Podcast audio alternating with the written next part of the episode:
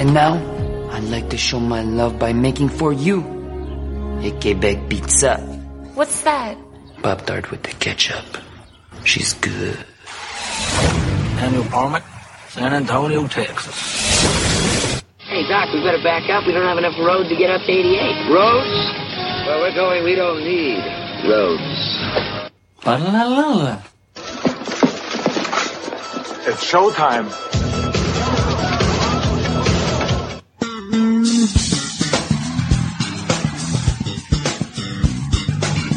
This is Old School at the Movies, episode 165 for Friday, August 10th, 2018. Old School at the Movies is brought to you by the brand new TrendingTopicsNetwork.com. Check out some great shows like All Beer Inside, Wrestling Cheers, and Tim and Tom. Welcome back to Old School at the Movies, your one stop shop for all your movie related news. I'm your host, Mr. Old School. And before I get to the panel this week, let's get into the contact information. OldSchoolMovies.net is the site you can listen, download, and subscribe to the podcast, also found on podcastmontreal.com. To get in touch with the show, hashtag OSATM on Twitter or oldschoolmovies2 at gmail.com. Our panelists this week, Mr. K- oh, no, wait for it. The Iron Man, Mr. Heavyset. If there's a need for a rescue mission, when the world is threatened, and the world needs help, it calls on America.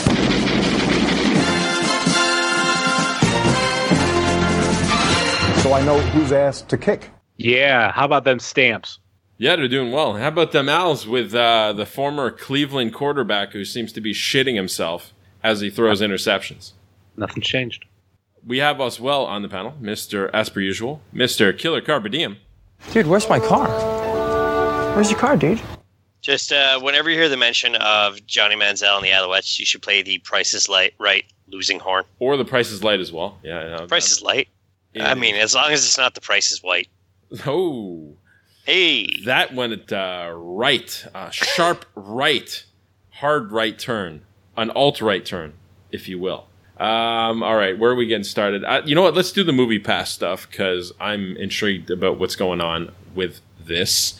Movie Pass is in some financial issues. And for those who don't know about Movie Pass, for the Canadian listeners, it's an American subscription service where you pay $9.99 a month and then you get access to unlimited movies, uh, even the brand new movies. Uh, well, before uh, recently, you'd have to go to the theater itself. You could not book in advance, and there were some limitations, but for the most part, you could get access to you know stuff same day. When we were talking about the pricing model, we noticed that it just didn't seem to make sense because they had to pay full price to the theater. So they were maybe hoping that people just wouldn't go to the movies and stuff like that. But now they're uh, as we see heavy, they're running out of money and they're actually starting to cut off uh, or limit the ability to see new movies. It's somewhat of like that, and I think you got a little mixed up. You can only buy the tickets day of. I could go first thing in the morning and buy the last showing of the day because it was that day. But you'd have But- to go to that theater, right? Yeah, yeah, nothing like hardcore in advance, nothing where you're not exactly in the area. So there were there were those type of strings and, and kind of workarounds. One thing that they did recently was uh, probably a couple weeks ago. I think it was right around the time of Ant Man and the Wasp. They started surge pricing, where you could you could go into any showtime, but certain ones, if they were of higher demands or those those higher peak times for Movie Pass, you got charged extra. Oh, like a, like a buck or something, or how did that work? Uh, I think three dollars or something like that. Okay, okay. I think, I think it, it depended on where you were and the movie and a bunch of other stuff. But I think we only ever did one movie that was like that. and I can't remember which one was off the top of my head. Actually, I think it was uh, the movie that we'll review later, Hotel Transylvania Three. But uh, there, there, there's a lot going on here, and it, it's going to be interesting where we go in the next couple months. Because they ran And- out of cash a couple of times. Apparently, they're pretty much in dire straits. Like uh, I don't know if they got a last minute bailout or. Correct me if I'm wrong. They are public, right? Yes, they are public, Okay, and so they did some kind of stock split to get extra money. Yeah, and their stock went from like thirty dollars per share. So thir- like, it was like I'm I'm not quoting the exact number. It was because I was just Yeah. watching talking about it. So it was like thirty something. So in that range to eighteen cents. Wow, that's fucking crazy. So they're in a in a mass panic and they're they're trying to stand on their high horse. They're even if you go to the one of the press releases that they released, they're like, "Oh, talking about how this service wasn't even available a year ago." And like, yes, it was Movie Pass. You were around a year ago. I remember you being around a year ago. It was right around this time that you dropped your price, which was the big point. They went from like thirty to forty dollars per month, same kind of deal, to we're going to make it ten dollars. And a video that I was watching on YouTube believes that what they were trying to do was they were trying to like strong arm all these movie companies to like give them some of their profit. It's going to be like this. I don't know. This, this basically this system where they would get like a portion of uh, concessions from movie theaters, and there, I think they were trying to work with movie studios, being like, "Hey, we're bringing people to your movies." And I think for the most part, that is rightfully so. They've, I think there's like a six percent type of spike that is believed to be contributed to movie pass goers. There's been a there has been a spike, but that's been a, a big key of only well only about six percent. But that is a lot of money in a climate where people don't want to go to movie theaters. They just a lot of people rather wait for the home releases. I had a friend I was in, had a kind of a conversation with him because he's kind of I'm more of a technological guy, and that's me saying him. Like that's kind of his personality. And he was talking about how crazy and quick it was that Infinity War is now available for digital release and we're talking you know just like a couple months after it was released in theaters you can now watch it from the comfort of your own home with no issues and this is the thing that because it's something that we've talked about too is if they were ever to have a service or a deal where Yeah. movie comes out you can watch it at home i think one of the biggest things that people forget is how much money is made because of the of having movie theaters Oh, they're not. And there's no way they're going to do that in the in the short term, especially for the major blockbusters. What I and I, I think we've discussed uh, something very similar a couple times, but I believe that these smaller independent releases will go straight to digital, and that's going to be a bigger market share. Whereas, like you said, all the um, merchandise sales, the the concession sales, uh, and accessories, and all that. That's all tied to going out and having that movie experience. And you're, you know, the movie companies need to be able to take back some of the costs of producing a two hundred million dollar movie. And most of the revenues aren't the tickets anymore; it's everything else. So yeah, hundred percent. Those big Well, e- bu- budget, uh, they're go- they're not going away. Well, you got to realize too, when you go on opening night or that opening weekend for a movie, majority of that ticket sale goes to the whatever company was that put that out. They make a I, I don't know the exact percentage, and I've heard it, Sixty to seventy. but I, I heard that that differs from movie theater it, to depen- movie. it depends how many. Yeah, it depends how many. Uh, it depends on the production company. Depends on how many releases. Depends on how many screens the theater has. Yeah, yeah, th- all up in the air. I don't know how this works, but I think it's your bigger movies they have to get a bigger cut because I think they want every dollar, unless it's the opposite where your smaller movies they want a higher cut because they're like, yeah, that's not going to make enough money. Right. or not money, but like, we want to get the most out of this. So if you want it, like, you're gonna have to pay more because we know that's how it's gonna work. But anyway, I never think we're gonna go that route because of the amount of money they make. Because, like, for example, when I go see it, like, or me and my me and my girlfriend Amanda, we go see it.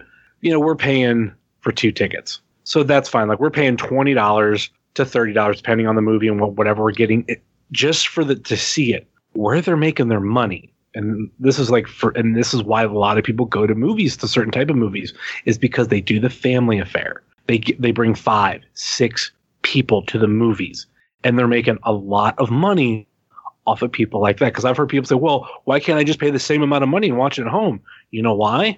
Because you can have more than one person at your house.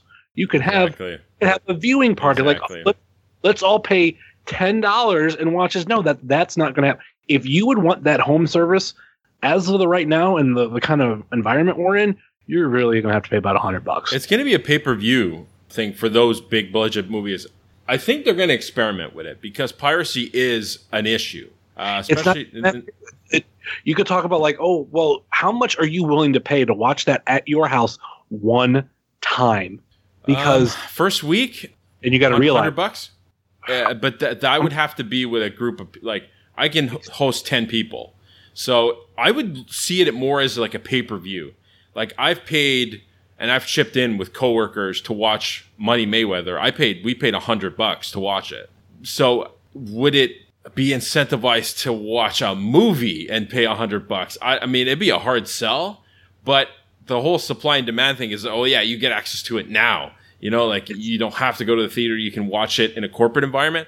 And maybe, you know, just thinking off the top of my head, saying this out loud, I could see this do well uh, in a corporate environment where they're buying press boxes or they're buying uh, corporate bo- loges for hockey tickets or baseball or football. They don't mind spending money and to have that exclusivity of that new movie coming out in their kind of maybe office theater or whatever and paying the hundred bucks or even a, you know, 500 bucks to have all their clients come and watch it. That could be a sell. So, but again, that's a niche thing. And I But think that would thing. work at the same time as the big budget, uh, the movie releases in theater. So I don't see it replacing the market as it, it, it accentuates it or it's a niche market. I don't even think doing doing the privatized thing because they know they want to make money off of everybody that goes. So yeah, if you did the okay, a hundred dollars per viewing, are you going to get always be able to get ten people to come to your house? And at the same time, you wouldn't want they wouldn't want to do the same thing for corporates because like oh, pay a hundred dollars, have a hundred people watch. Yeah, no, it would be a bigger. they, Uh, they no, they want all a hundred of those people to go to the movie theater Yeah. and pay the same exact ticket price or how whatever f- for each market. I get So- it. Yeah, that makes sense. Karp, um, you've been a little silent here. I, I really want to get your thoughts on it. Do you see this kind of uh, Uh, we have- secondary? Sorry, go ahead, Em. We haven't even got to the movie pass. Yeah, part. I know, I know. But now this We're is actually an interesting conversation. So we'll. Well, I mean, when it comes to financial and like, so that's obviously a reverse split that they do where they basic no, not a reverse split. It's a split to the point where I mean, if it went from thirty bucks a share to eighteen cents a share, that's it's not a, it's an emergency. At the- essentially, it's an Oh. emergency cash grab. The- They, they're They doubling their did stuff. the split. They did the split, but after they did the split, It crashed. it crashed. dropped to 18 cents. Yeah, it crashed. It went down ninety-seven percent. when they originally came out. What was like? Did they have an IPO at all? yeah, or- no, they, they were at uh, like Heavy said, they they spiked to thirty bucks. yeah. Yeah, they, they originally Ah. they originally started out as a higher price, 30 $40. And then last year, right around this time, ironically, they were like, hey, we're going to do $10. And that's for the name of their brand picked up hardcore because I never heard of them.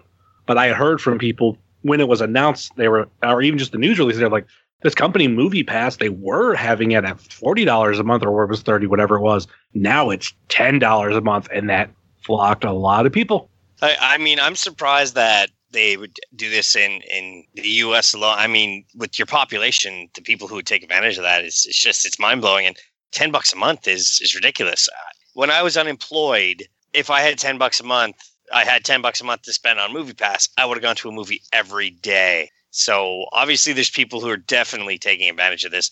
I mean, a normal Friday night movie here is twelve bucks and that's not IMAX. That's not anything else. Now, Movie Pass is strictly regular showing, right? Yes. Okay, non 3D as well, or 3D? non 3D. It ha- it's a standard showing, no IMAX, no 3D, Okay, no, no, no bells and whistles with it. Just a standard showing. Yes, and so even if the movie is only in 3D at those cinemas, you can't watch it. true, but let's be real.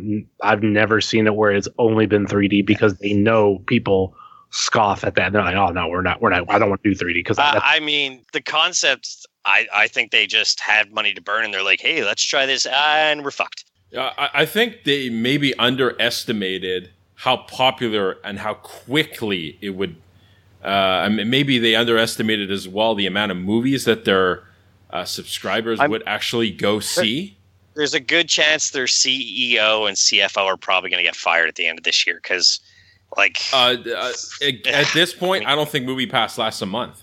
well, no, it- it's not the whole fact of shit. Where's I going with that? Um, Well, I, I, while you're uh, collecting your thoughts there, just quick, uh, unless somebody goes and snatches them up, which they can, uh, a bigger company can come grab them right now and pennies on the dollar.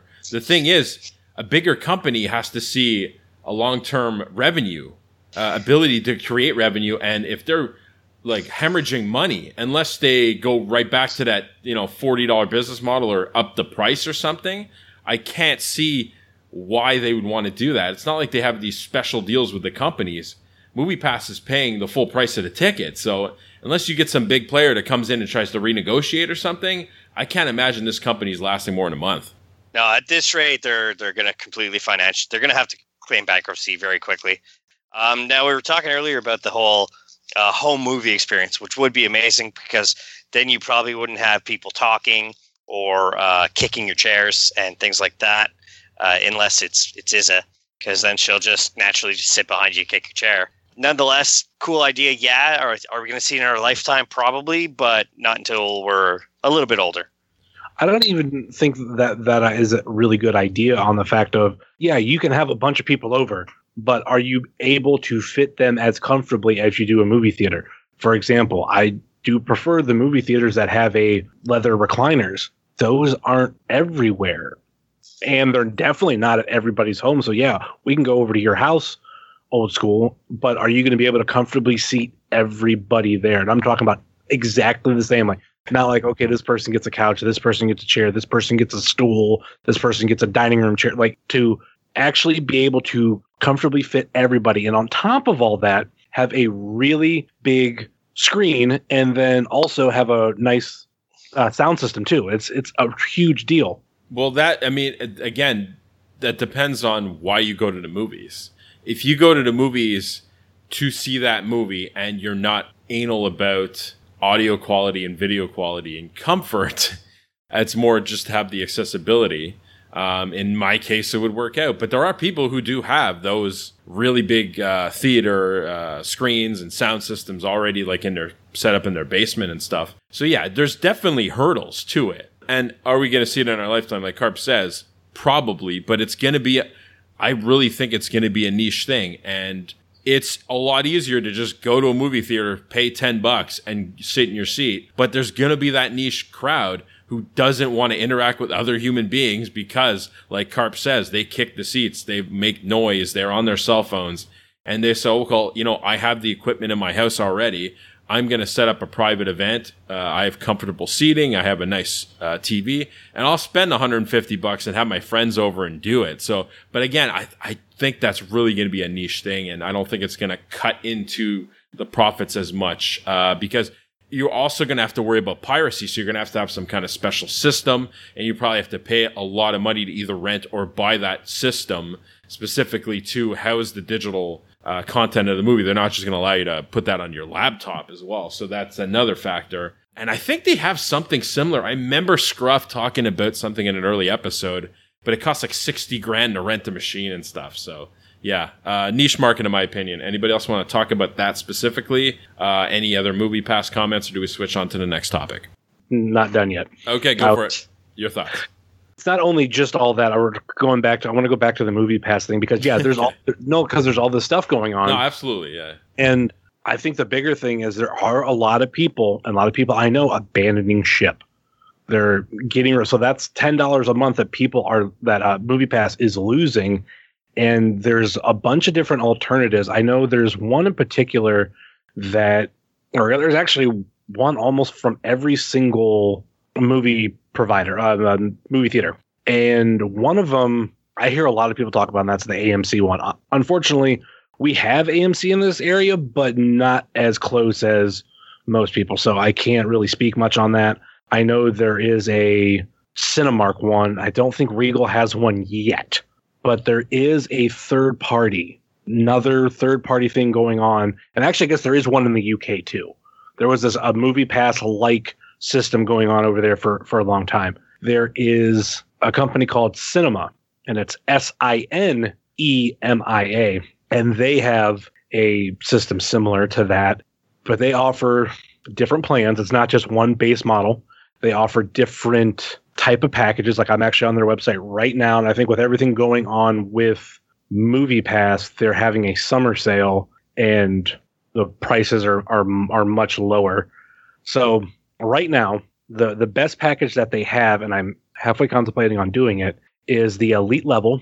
You get three movie tickets. Oh wait, ooh, I just read that. Three movie tickets for two months. Uh, I don't know about that shit. I read it wrong, and it's because of what I have it set on. Because this is actually a different thing that they have. Okay, I, I can get three movie ticket or three, yeah, three movie tickets uh, for per month, twenty nine ninety nine. So it's basically paying ten dollars per ticket, which is actually roughly around what I pay regular.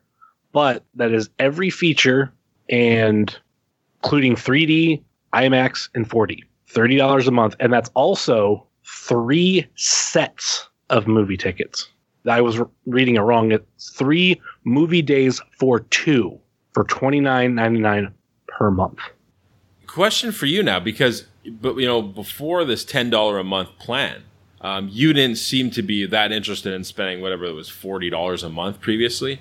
But now Okay. that you're used to that subscription model, is it almost kind of like all the other companies are gonna enjoy these new customers that are old customers of MoviePass because they're now sold on this subscription kind of model and they don't mind paying a bit more because they like it. Um, it's it's kind of benefiting at the detriment of MoviePass. They're being you know too soon to make a move like that on the market. It's because I had never heard of it. I'd never heard of Movie Pass before, and then it's not just too that they're blacking out new releases. There were, th- as of this recording, this weekend there were three new releases, two of which they blacked out you couldn't see, and they're talking about doing that practice going forward. The highest expected grossing movies they're not going to be able to do. On top of that, there is rumors which it hasn't come out yet, but you'd figure the way they're going through money is they're going to up it five dollars. So you're going to make me pay five more dollars per month and also take away features. If it was the op, if well not the opposite, if it was you make me pay more, but you're adding some features, or maybe you go, hey, we need to up it to fifteen dollars a month. You get to keep everything, but if you go, you stay at not at ten dollars a month, you'll get this new one. I'd go, okay, that's fine. I'm fine with paying five more dollars a month. I'm fine with paying ten more dollars a month and doubling it.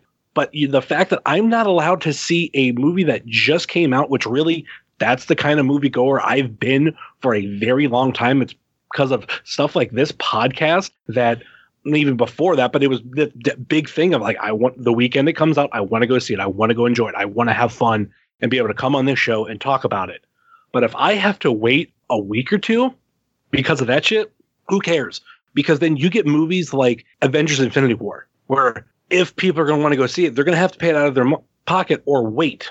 Granted, I end up paying out of my pocket anyway to see it two additional times, not counting my movie pass, but I chose that. If they, like I said, if they up to $20 a month, I'd still stay because at my average, my norm, I should say, it's one movie every weekend. Past two weekends, we haven't gone, but those happen. But if I go once every weekend, I'm paying about 40 to $50 up, maybe up to 60, depending on the theaters we go to per ticket. And I've learned some of the, one of the best little tips. If I want to save money on going to a movie that I'm paying for out of my pocket, I go for the first showing of the day because at Cinemark, they have early bird pricing and that particular ticket is cheaper and they don't have well it's this much for kids this much for seniors this much for adults no it's everybody pays a early bird price for that show and it's worth it Yeah, no, uh, definitely um, interesting to see how this movie pass thing debacle uh, ends up, and if they will be uh, still in service uh, within the next month or so. I don't think so. Anyways, uh, let's move Eh. on to um, James Gunn. James Gunn is actually was fired as the producer, uh, director of Guardians of the Galaxy uh, for comments that he made online, uh, sexual nature towards kids. Um, Over a decade ago. Hold on. Uh, you will have time to comment. Yes, like Karp said, over a decade ago, and it was obviously, to my understanding, sarcastic.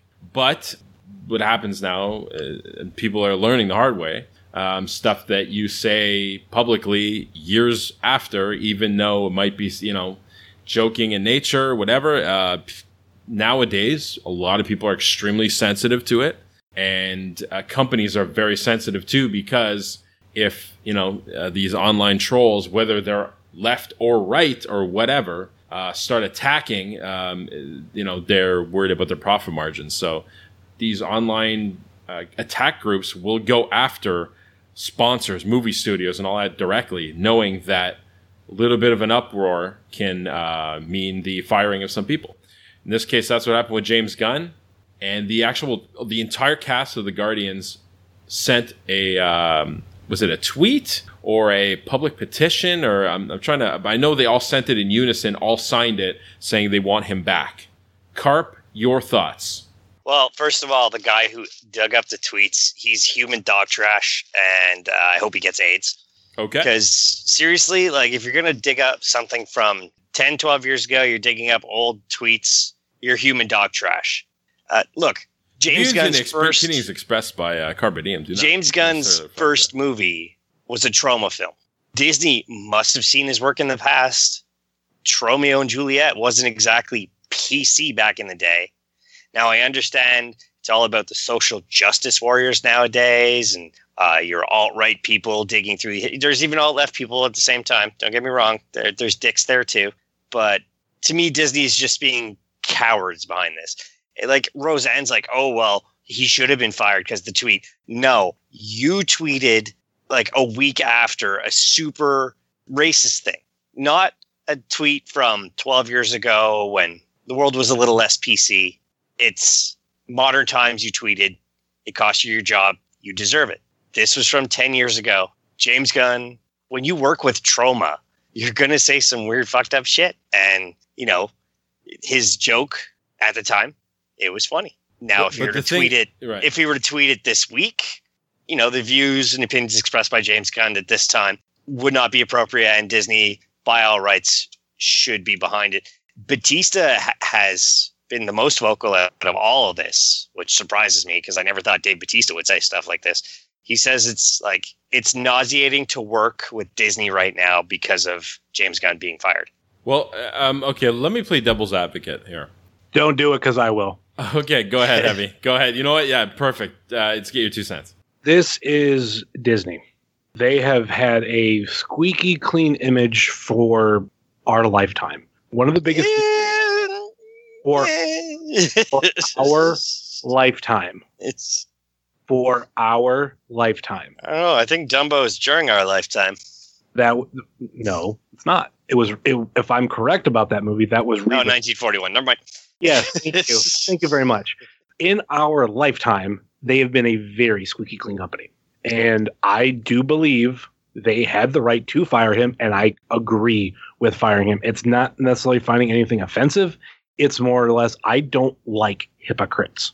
And I, if I feel like I feel like this for one person, I have to feel like this for another person, even if my conflicts are a little bit different. Thing that went on about a month or so ago, Roseanne Barr. She got fired for something she put on Twitter. Granted, it was recent, but the fact was they've got rid of her because they are Disney. It's the same thing with James Gunn. One of the biggest things that I look at James Gunn, I'm like, dude, you could have did better because you were hired by Disney. Everything going on with social media has been going on for a while. And even it's spiked in the past couple years. You should do yourself a favor and go back and delete stuff, even if someone hasn't pointed out to it, because we are in an age where people will dig up everything you've ever said.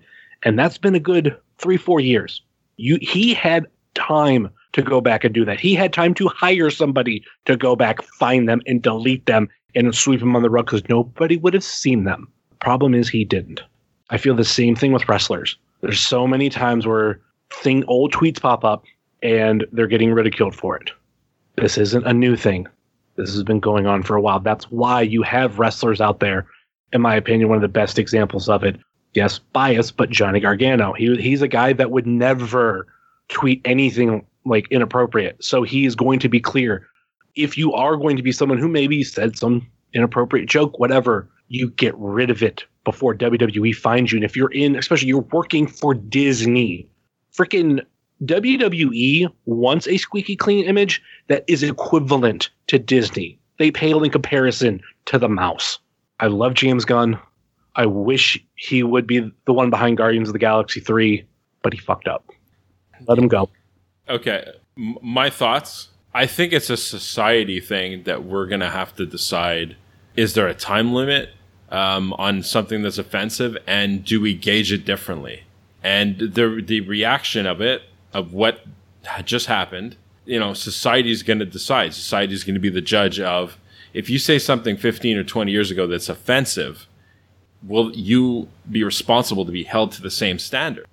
I don't think so necessarily. I'm, I'm more, I agree, I agree on Karp's end. It really, it's a gray zone and it depends on, you know, it was a different time back then. But um, we're, we're realizing that, you know, these digital archives now are becoming fuel for all these different groups. And Heavy said that's easily mitigated by having either a third party go and clear your stuff or, you know, you sweeping it under the rug yourself. And yeah, they probably wouldn't have found it because of it. And they're working, he's working for a company that absolutely can have no issues whatsoever. But it's, it's a good test for society to see, you know, what is acceptable, what's not acceptable. And I guess my next question is we'll start with Heavy. Do you think Disney bends to the pressure of the fans and hires James Gunn back? Nope. Not at all. Karp? I don't know because like with the actors getting behind him too, that's a big thing. It's just like after the first Guardians, he went back to Troma and wrote a short called Dolphin Man Battles the Sex Lobsters. Yeah, Disney brought him back for Guardians 2 and temporarily Guardians 3. I just But the problem is Nobody what he- cared. the Now problem is the problem is not what he worked on. The problem is that this is something he wrote on freaking social media. would it have been brought up if he never verbally attacked Trump? Because it's like a crazy alt right personality who dug through 10 years of James Gunn tweets to find one to go after him with. Shoulda, could- shoulda, coulda, woulda, woulda. We'd be talking about this if he would have gone back and made sure he had no skeletons in his closet, especially when he's working for the mouse. We just had Roseanne Barr lose her job for a fucking tweet. I don't care what side of the aisle you're on. And this is where I'm when I, I talk about hypocrisy, especially in this country of the United States.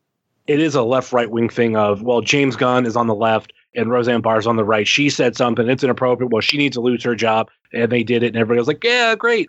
Granted, this is an older tweet from him, but it's like it's the same principle. It's in the same era of Disney. Granted, I do look at Disney and go, why didn't you find that? He probably wouldn't have been hired if they knew about that. I'm almost guaranteeing it because it is Yeah. Disney. Yeah, it's um, it's a good it's a good experiment for that too, and I'm sure now there's going to be companies that are, are going to be hired third party to do due diligence and actually start doing background checks, digital background checks on people's Facebooks, Twitter before they hire them to see if there could potentially be any issues. And I'm sure there's companies out there right now that do that shit, but it's a growing pains for these companies that they're now going to have to deal with it yeah, it's very interesting topic.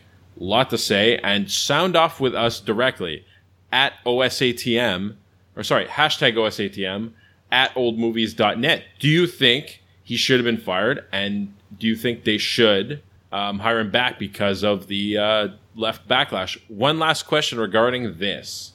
Do you think part or all of the cast quit because of it? Heavy set. No, I think as much as they hate it, they'll they'll get over it. Karp? Uh, they can't. They're under contract, and you can't. It's very difficult to break a contract for for that now. I know a few actors who have played their roles multiple times have wanted to leave because of the way Disney operates, but apparently the Disney contracts are beyond ironclad. Let's get into feedback. We actually have a couple tweets. I hate you so much. All beer inside at oldmovies.net. Happy National IPA Day. Uh, thank you very much. you prick. Um, this is from uh, Charlie from All One Aside. Welcome for Shorts Karp. Heavy set. Bye. Hashtag E EP164. Well, well, so since we got a tree, we got to say hi,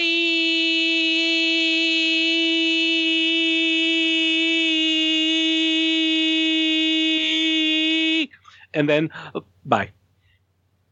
There you go. Fantastic. Uh, okay, let's get into the movie reviews of the week.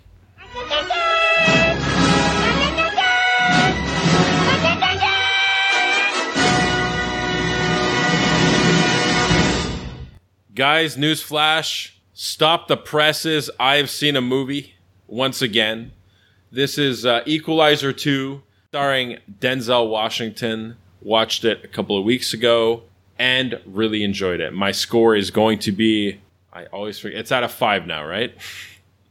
Yes. My memory sucks. Give it a four out of five. For those who've seen the first movie, very much the same thing, but more international locations, which was fun.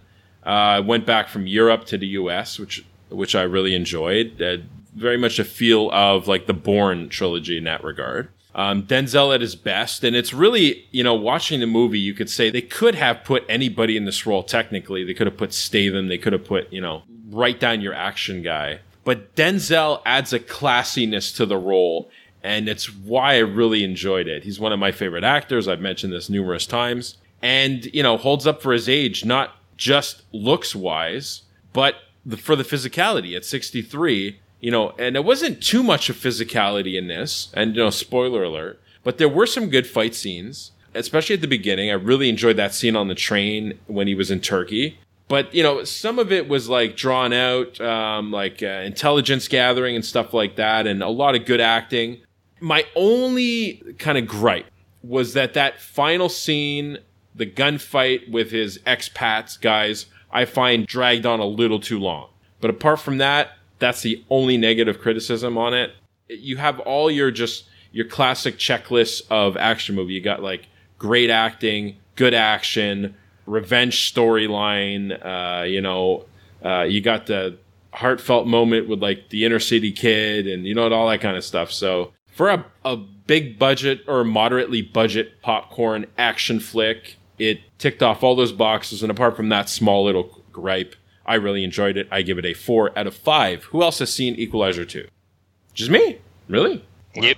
Oh, Just okay. You. Wow. Surprised. Uh, so there you go. So go check it out if you've seen Equalizer 1. And if you haven't, watch the first one, which, uh, and I think I got this from Heavy Set, or not just, not just Heavy Set, but I think Heavy Set has kind of popularized it. But going back and watching all the previous movies, in this case only one, but just watching the previous iterations just before you go see it to get a refresher, I think is fun. And that's what I did as well in this case. Karp, what have you seen? Something heavy I already saw, the first Purge, and then I saw Mission Impossible Fallout. Okay, so let's get your quick review on Purge. I mean, almost same points as Heavy. Go into it as an action movie, not a horror film uh, like the first one. E- each one's been different. It's got its politicalness behind it uh, like the black chick, she's getting dragged in a sewer, and and the guy's like grabbing her crotch. And she's like, "Get away from me, pussy grabbing motherfucker!" I'm pretty sure I know who that's directed at. right? Yeah, yeah. It is like they basically say like, "Okay, well, we got to kill the poor people, so this is why we're doing the purge, but don't tell people that because we think that they'll actually do it on their own." And one guy, full on like natural psychopath, we're talking Nigerian like scarring on his face and stuff. His the guy's name is Skeletor for fuck's sakes. So you knew he was going to go about killing people for real. I was just I was thoroughly disappointed that at no point he went, "I'll come and get, get you, He-Man." right. Yeah. Because you know his name was yeah, Skeletor. Yeah. All in all, popcorn action flick with some minor horror elements, very political, and it's going to be leading into the TV show that's going to be coming out on I think it's Netflix. So I'll give it a three out of five. Mission Impossible, go. Uh, best one to date, in my opinion. Definitely want to check it out. Pretty sure Tom Cruise believes he's immortal with the stunts he performed. Don't want to spoil anything because you want to see it old school. So definitely want to check it out. It's a four and a half out of five for me. Uh, heavy set, Hotel Transylvania 3. Hotel Transylvania 3 we watched the previous two movies within the week before, so I was very, very fresh on on completely everything. So it was it was, it, it was kind of cool, but I didn't have any type of attachment to any of it. Normally, you figure in a, in a third movie, especially an anime like this, it's going to be a huge cash grab. Okay, it, it was to an extent, but I think it's the best of the three. I don't know why. Maybe it's because I saw it in the theater instead of at home, but I can tell this is going to be a Shrek type series where they're not stopping at three. They're going to go far further in the movie series. It's yeah, and kids love it. It's still popular. I think it's it's one of those things. A lot of us adults look at it and go, "This looks dumb," because we look at it as okay, Adam Sandler is in an animated movie. But there were a lot of kids that went, and I want to say it was maybe top two for the weekend that that it came out. Maybe at the very least top three and there's a lot of kids that were in it when I went to go see it. So I think I think I gave it a five. out of five because I I think it's because I felt like it was way better than the rest. I mean, if you like this series, yeah, definitely go, go out and see it. It's this is one of those movies where I give a rating and it's not necessarily how I feel about the movie as a whole. I feel it's how I feel about the movie with the series. So I, as I'm trying to pull it up really quick, I gave it actually no, I gave it a four. So four out of five. Awesome. Check it out if you are a fan of this franchise. Um, Episode seems to like the third one. Those were the movie reviews for this week. Let's get into the box office. Break it down.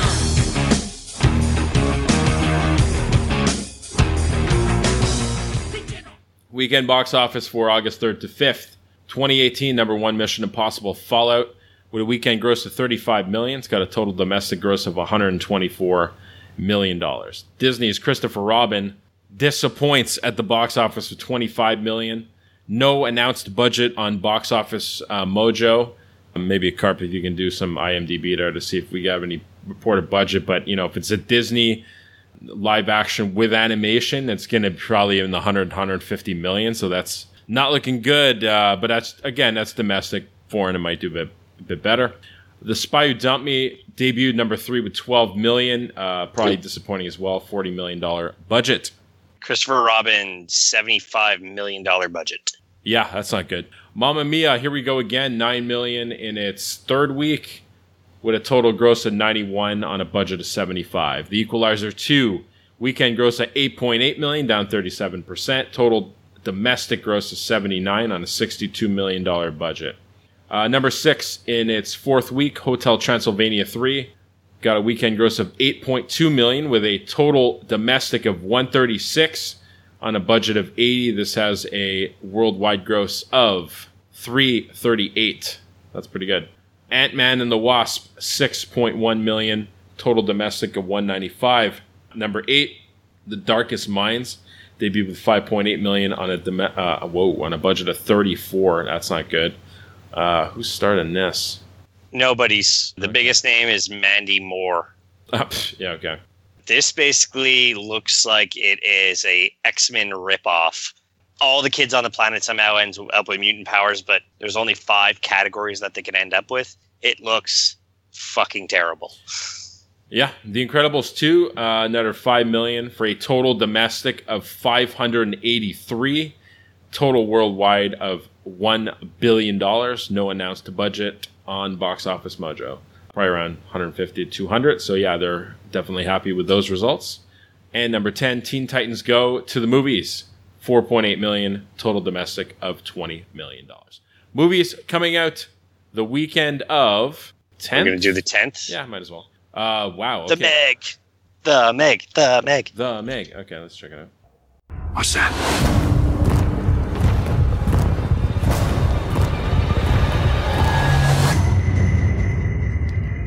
There's a monster outside.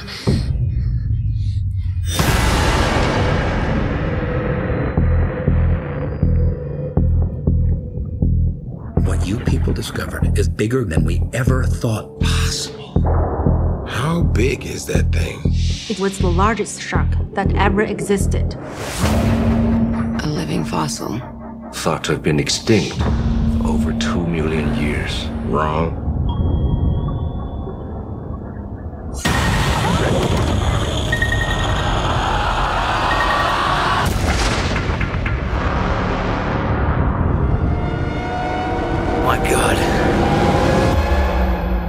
Megalodon. He's kidding, right?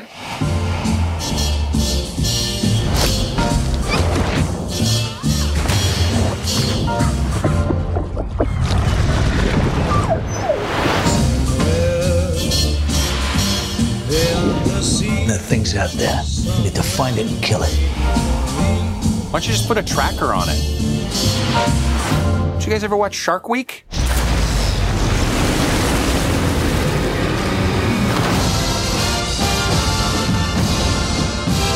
He looks heroic, but he's kind of got a negative attitude.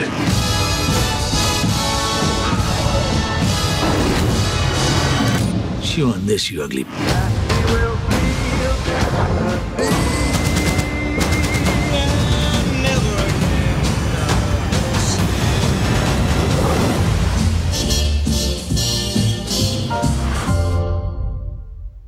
Big budget action movie starring Jason Statham and a giant shark.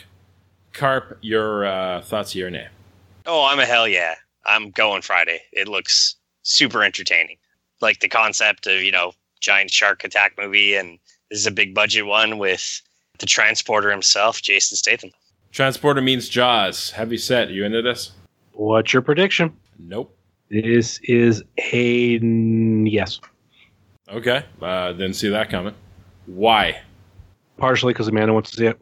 Ah, okay. But Uh, with, without the Amanda factor, is this a no? uh, this would uh, be a depending, but this isn't the guarantee that we will see it because the movie pass shit. Right. Though I, I legitimately we they're during this whole thing, I've been looking at uh, Cinema Mia or uh, maybe a Sinemia is what it's called, but I've been looking at the website. Okay. Uh, this is going to be a nay for me. It's not in the fish. I don't know. Uh, except for fish out of water, uh, which was uh, fish fucking, I guess. I don't know. But I, I am a fan of Statham. I just don't. I like him more in kind of like car drama, like chasing shit or him doing revenge. I just, I don't. I'm not enticed by a giant fish concept. I don't know. All right. Uh, this is an interesting one. Uh, it's called BlacKkKlansman. Star. Uh, this is a Spike Lee movie starring John David Washington, Adam Driver, and Topher Grace. Here we go. There's never been a black cop in this city. We think you might be the man to open things up around here.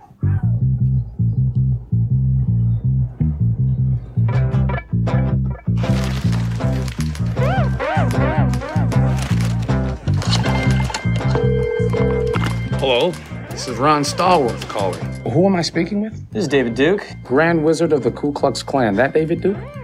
God. Last time I checked. What can I do for? Well, since you asked, I hate blacks. I hate Jews, Mexicans, and Irish, Italians, and Chinese. But my mouth to God's ears, I really hate those black rats. And anyone else, really, that doesn't have pure white Aryan blood running through their veins. I'm happy to be talking to a true white American. God bless white America. The KKK is planning an attack. How do you propose to make this investigation? We'll establish contact over the phone. We'll need a white officer to play me when they meet face to face. You for the white race, Ron? Oh, hell yeah. So there becomes a combined Ron Stallworth. Can you do that? With the right white man, we can do anything. When's the last time they let a rookie lead an investigation? Oh, that's right. Never. okay, become his friend. Let's get invited back. So what kind of stuff you guys do? Cross burnings, marches. This is fixing to be a big year for us. You ask too many questions. You undercover or something? We must unite and organize to fight racism. Are you down for the liberation of black people? Power to the people. All power to all the people. All power to all the people. That's right, sister. For you, it's a crusade. For me, it's a job. You're Jewish. That hatred, doesn't that piss you off? You're taking this Jew lie detector test. Why are you acting like you ain't got skin in the game? I'm telling you, the wars are coming. Black power! Black power! Knights of the Ku Klux Klan. That's us, Stallworth Brothers. We're on a roll, baby. America first. America first! America first! If I would have known this was a Klan meeting, I wouldn't have taken this mother. Um, I like the concept. I think it's cool, uh, quirky, funny, and also it's a very serious topic. But uh, historical piece, focus pictures. Usually a big fan of Spike Lee stuff, so it's a yay for me. Happy set. What is your prediction? Uh, it is a yay. This is a night. Fuck, man, what the fuck? Okay, is it because you're busy with other stuff, or are you just a racist? Well, at least we got rid of them. oh, jeez. yep. Okay, Karp. Uh, yay or nay? uh, I'm a yay. Will it be in cinemas? Probably not with some of the other stuff's coming out. Oh, Okay, it's just saturated market, so a digital download for you. But, but yeah, digital download or, or definitely Netflix at some point. But I do want to see it. Slender Man's a horror movie. Karp, any thoughts? Yeah, it's going about all the like. I don't know if it's going to mention any of the uh, two girls who murdered, tried to murder another girl because of this Slender Man. The Slender Man is basically it was created as a horror thing, and it, and it grew up, and you know, crazy bitches tried to kill, or crazy young bitches tried to kill one of their friends or whatever for the Slender Man, so I don't know what this will be like. Maybe on Netflix eventually, but in the cinemas, definitely not. All right, released for um, 14th to the 17th of August, Mile 22, starring Mark Wahlberg, Ronda Rousey, and John Malkovich. Here we go. Do you want to live in a world where everybody feels cozy and validated all the time? Or do you want to live in a world that works? We fight new wars. The old options, military, diplomacy, they don't always succeed. Sometimes you need a third option. That's Overwatch. According to the government, we do not exist. We're ghosts. But we are very real, and we get shit done. I'm only going to outline this one time. Nine pounds of radioactive isotope is missing. It's enough to make six major cities uninhabitable. He knows exactly where it is. Stop where you are, sir. On your knees. Get out. What do you want? I want out of the country. He's wanted for espionage. We're talking about a corrupt, low-level cop. You're sitting here indicates he's not so low level. Be careful. You fucking be careful. Do you have men wandering our embassy?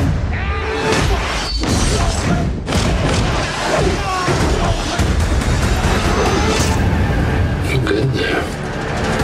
Can I trust you? Put me on a plane to the US and I'll give you everything. Mind state of a gangster from the 40s. To go. This is an Overwatch operation. The goal is deliver that package to here, mile 22. Look, you know the game this is. Take a drive. Pray guides me by what I'm about to go through. We got bikes, Dougie. Pray, pray. Trying to beat life cause I can't cheat death. Brother Salvo, we're in contact. Major contact. Requesting hand of God. Got it. Take it. Pray. How many miles out are we?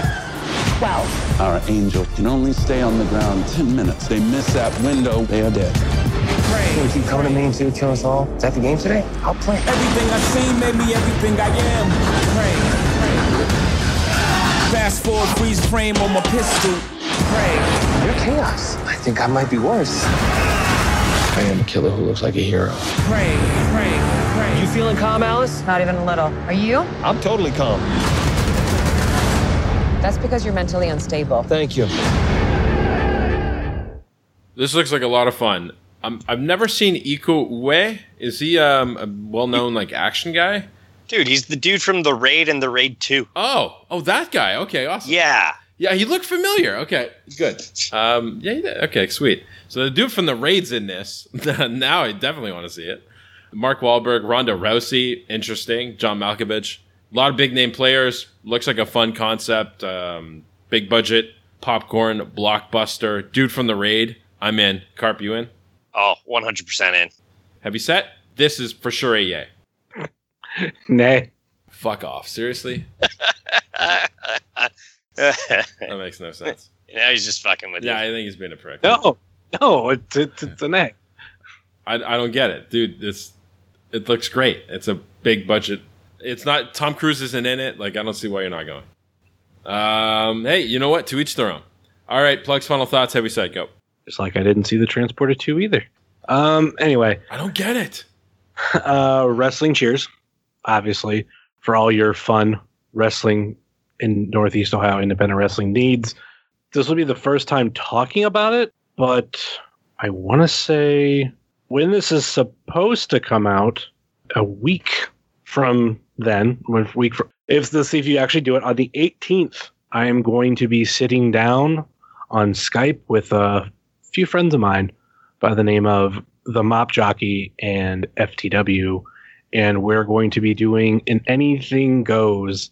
We probably won't be taking any questions or topics or anything. If you want to send them at the anything goes, but we just want to sit down and have a, a the time to catch up because we really haven't spoke much in the past, you know, like year and a half, two years.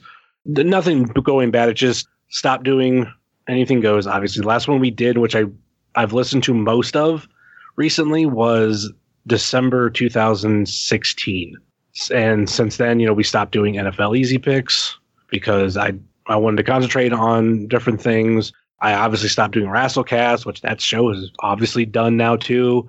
And ev- most of the avenues that we would talk a lot just kind of died down. I I do have a group chat with them that hadn't been touched in a while, and I just like, hey, guys want to do an episode sometime? We actually locked it down for the 18th. Awesome. Look forward to hearing it. Karp, what do you got? SteelWars.com, where we're always looking for new members.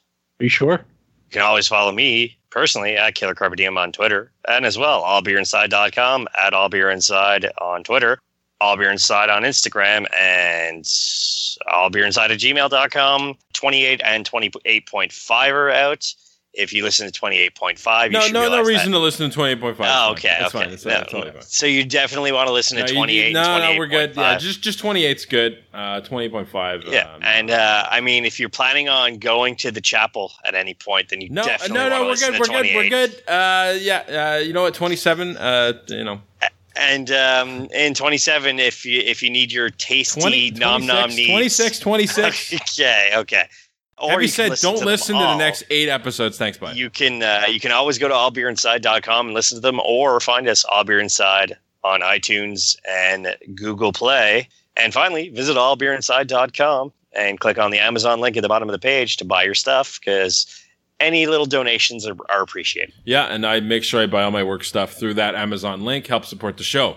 Like said previously, hashtag OSATM at oldmovies.net if you want to have any feedback. And talking about the episode this week, you know, your movie pass, your thoughts on movie pass, your thoughts on James Gunn getting fired. I want to know what you guys think. Let us know, oldschoolmovies2 at gmail.com as well, and we will read your email. If you have a voicemail, you can do that too. Send us a voicemail if you want to give us a movie review, uh, your two cents. Uh, you're, uh, if you're surprised and crestfallen and Heavyset is not going to mile 22, let him know. Saber Heavyset and Karp, this is old school, saying thank you very much for listening.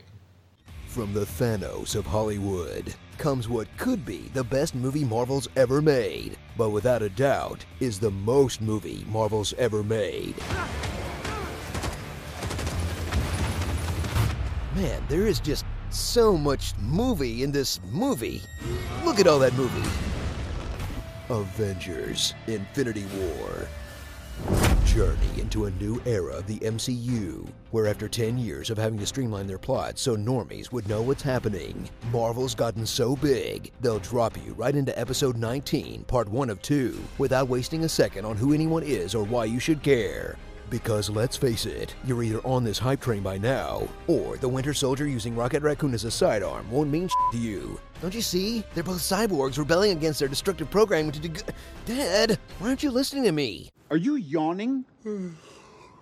All your favorite heroes are here, like Tony Stark, the scientist who finds out magic exists and takes it in stride, He came here to steal a necklace from a wizard. but literally can't even when another quippy guy with a goatee shows up. What is your job exactly besides making balloon animals? Star Lord, whose entire first movie was completely undone, We'd like to express our profound gratitude for your help in saving Xandar. He decimated Xandar. And takes it in stride. But literally can't even when another buff guy with blonde hair shows up. You mocking me? He's trying to copy it. Captain America, who heroically accepts his reduced role as guy who knows a guy. Can we do that? Not me, not here. I know somewhere. Who could find Vision then? Probably Steve Rogers. Black Panther, whose lack of screen time proves no one knew how big of a deal he'd be. And Spider Man, the boy who'd rather hitch a ride into space and die than stay home and be in Venom. You and me both, kid. But they're not alone, because all these other characters are also back, like Bruce Banner, a man in desperate need of a Phase 3 recap video. Tony, you lost another Superbot? Who's Scott? Ant-Man. There's an Ant-Man and a Spider-Man? The Avengers broke up. We're toast. Like a band? Like like the Beatles? Scarlet Witch, the X-Man who's completed her Halle Berry arc of losing her weird accent as the movies go on. Everybody's afraid of something. Well, there are people who are expecting me too. You know, we both made promises. Gamora, the emotional center of the whole story, and the best actor? Huh, didn't see that one coming. Loki, slightly more dead than the last two times. The rest of the Guardians pre James Gunn petition. Ah, those were simpler times a few weeks ago. And Bucky, the one armed artisanal goat cheese farmer. But they're not alone either, because holy crap, there are so, so many people in this movie. Like Rhodey, Okoye, Mantis, Vision, Falcon, Wong, Shuri, M'Baku, Red Skull, Nick Fury. Oh, hey, where you been? Thunderbolt Ross? Again? Okay. Marissa Hall, right? Is, is that her name? Pepper! Hey, last phase one girlfriend standing. Good for you. Ned, Nedry? And Hawkeye's name. Where's Clint? Wow, the only heroes missing are the ones on all those Netflix shows Kevin Feige hates. Next time, Iron Fist. Next time. Or not. For all the characters crammed into this thing, thrill as it centers around a buff bald guy trying to grow his rock collection. They're minerals. Jesus, Maria.